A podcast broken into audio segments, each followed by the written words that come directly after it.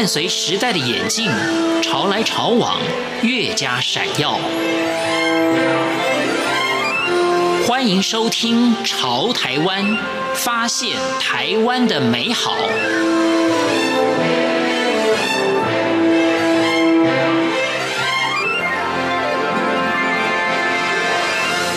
听众朋友，大家好，欢迎收听今天的《潮台湾》，我是闲晴。台湾梦想城乡营造协会是万华的在地组织。以艺术、木工及故事叙说，关注在地贫穷的议题，努力陪伴生活上遭遇挫折的人，希望每一个人都能够找回自己的梦想，走在想望的道路上。今天潮台湾节目，梦想城乡营造协会的企划陈秋兴以及猴子，将分享台湾梦想城乡营造协会的故事。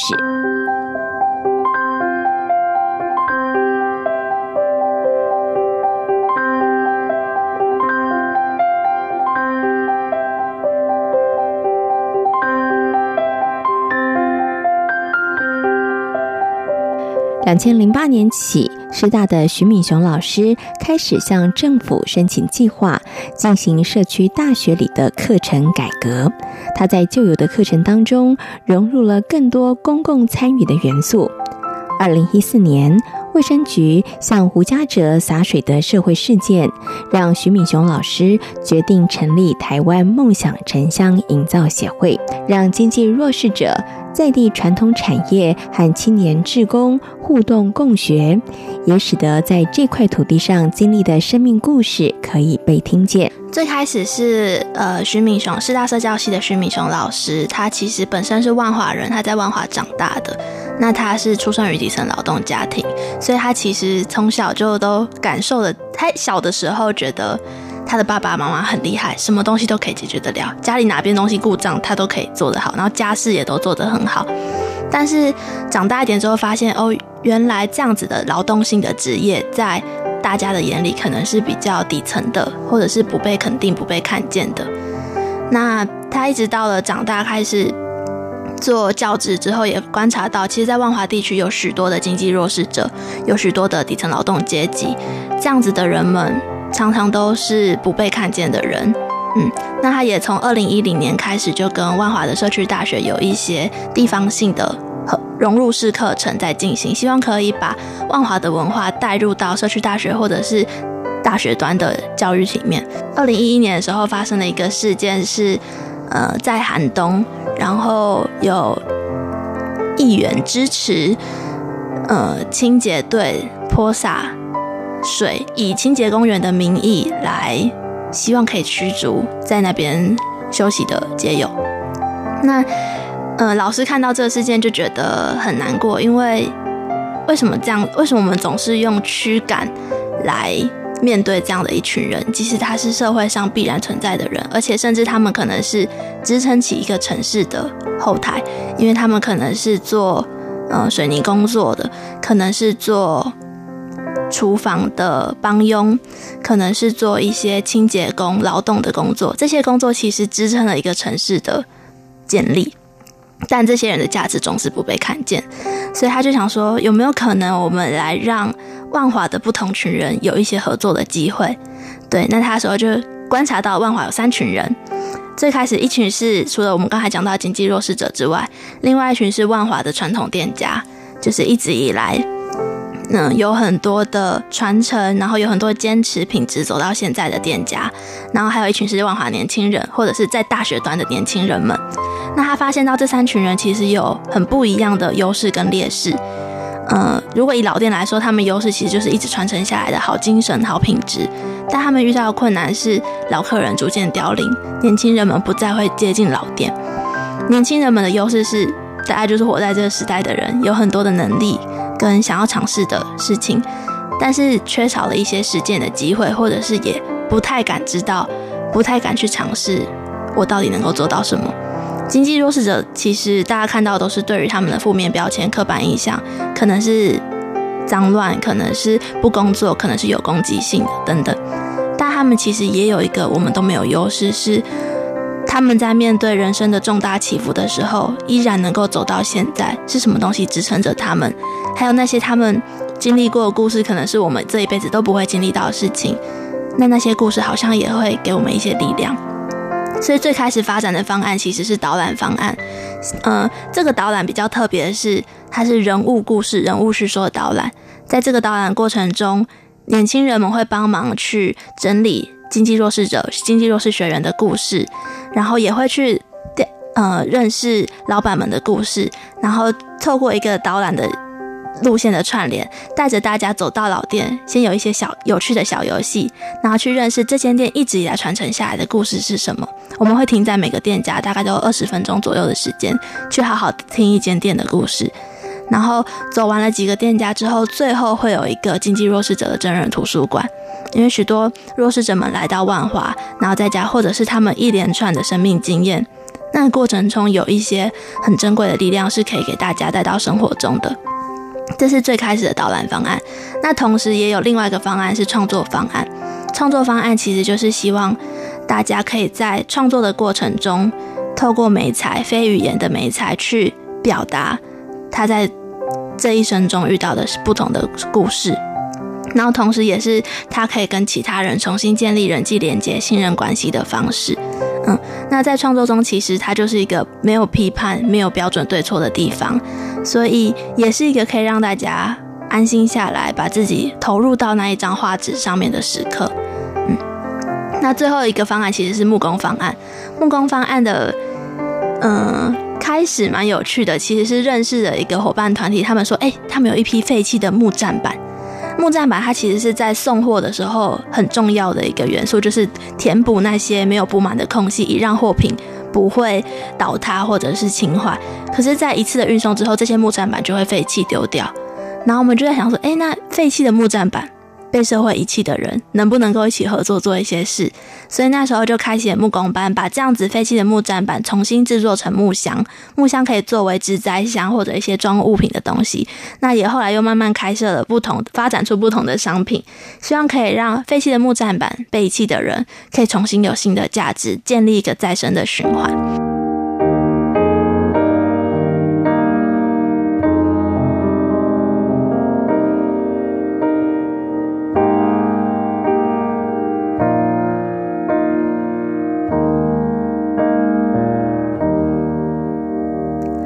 协会成立至今，以木工、艺术以及故事叙说的方式陪伴无家者或者是经济弱势的朋友。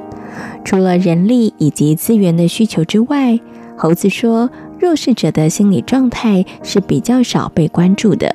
如何重燃他们对于生活的热情以及信心，并不是一件容易的事。我觉得，因为其实，在做就是我们通常就会讲说，我们在做是。呃，贫困者的心理智力，嗯，因为大多时候，像就是社各个社福团体，呃，或者是公部门会比较注重的，还是贫困者的，就是呃要就业啊，你要呃要吃东西、啊，食衣住行这部分。那在反而是在食衣住行以外的，就是呃，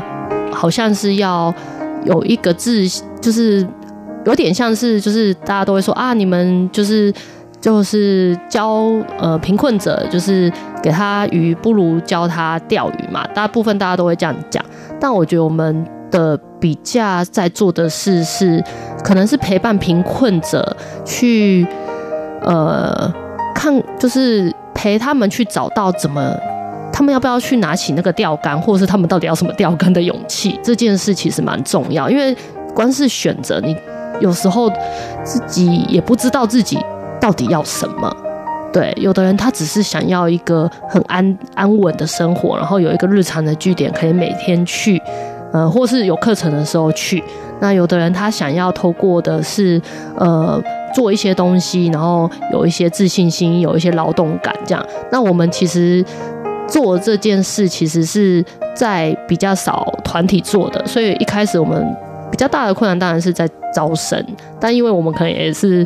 很努力，默默土法炼钢耕耘啊！所以现在其实社福万华社福组织都认识我们，然后也会介绍个案给我们。那反而是在的确是在取得资源上，呃，不管是在呃申请计划上，因为我们就比较难有一些 KPI，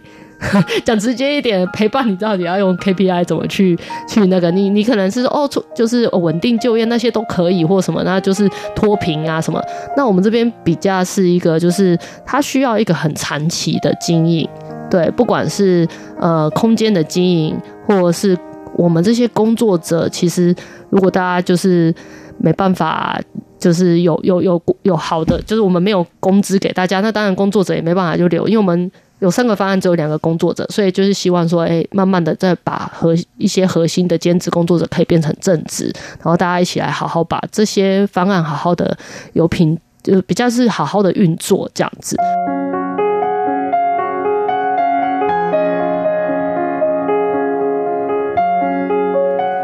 无论是木工课程或脆弱画室，台湾梦想城乡营造协会推出的课程以及活动，都能够看到年轻朋友的身影。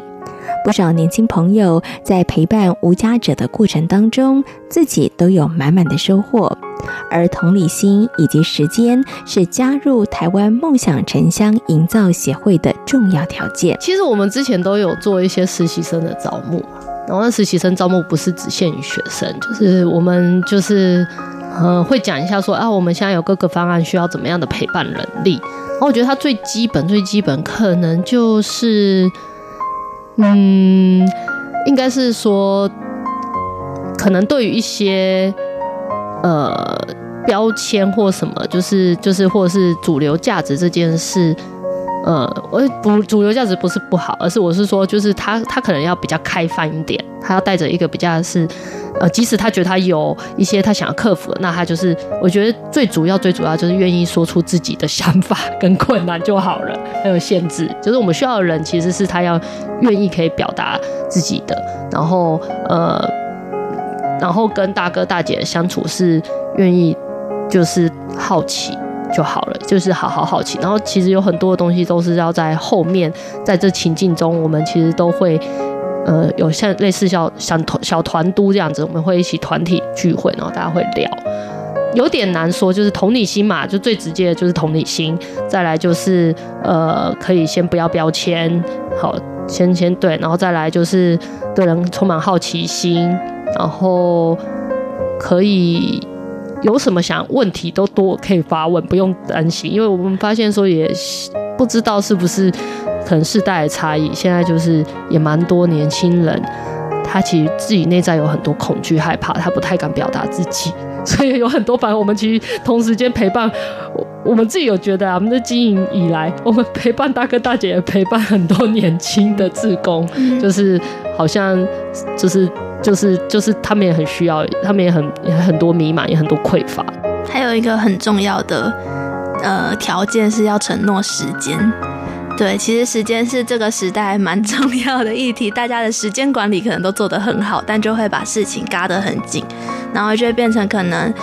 把事情一嘎得很紧之后，其实人的状态跟焦虑其实也很容易就会发生，就会变成他没办法这个在这个当下好好跟你互动。然后再来是我们其实以前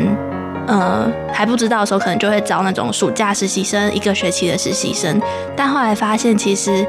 真的能够长期配合的才是最适合的人，所以我们现在如果要想要当志工的话，都会希望可以先承诺至少一年，因为其实你在前大概三个月到半年的时间都还在认识这个环境，跟这边的人熟悉。但如果你只是来一个学期的话，你刚认识完你就要离开了，然后这些大哥大姐才刚认识完，你才刚记得你的名字，你就要离开了，所以其实那个关系就会很难稳定的继续下去。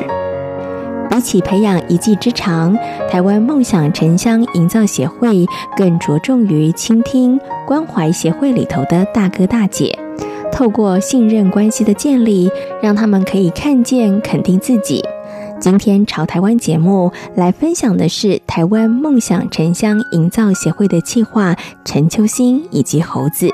感谢大家今天的收听，我们下回空中再会。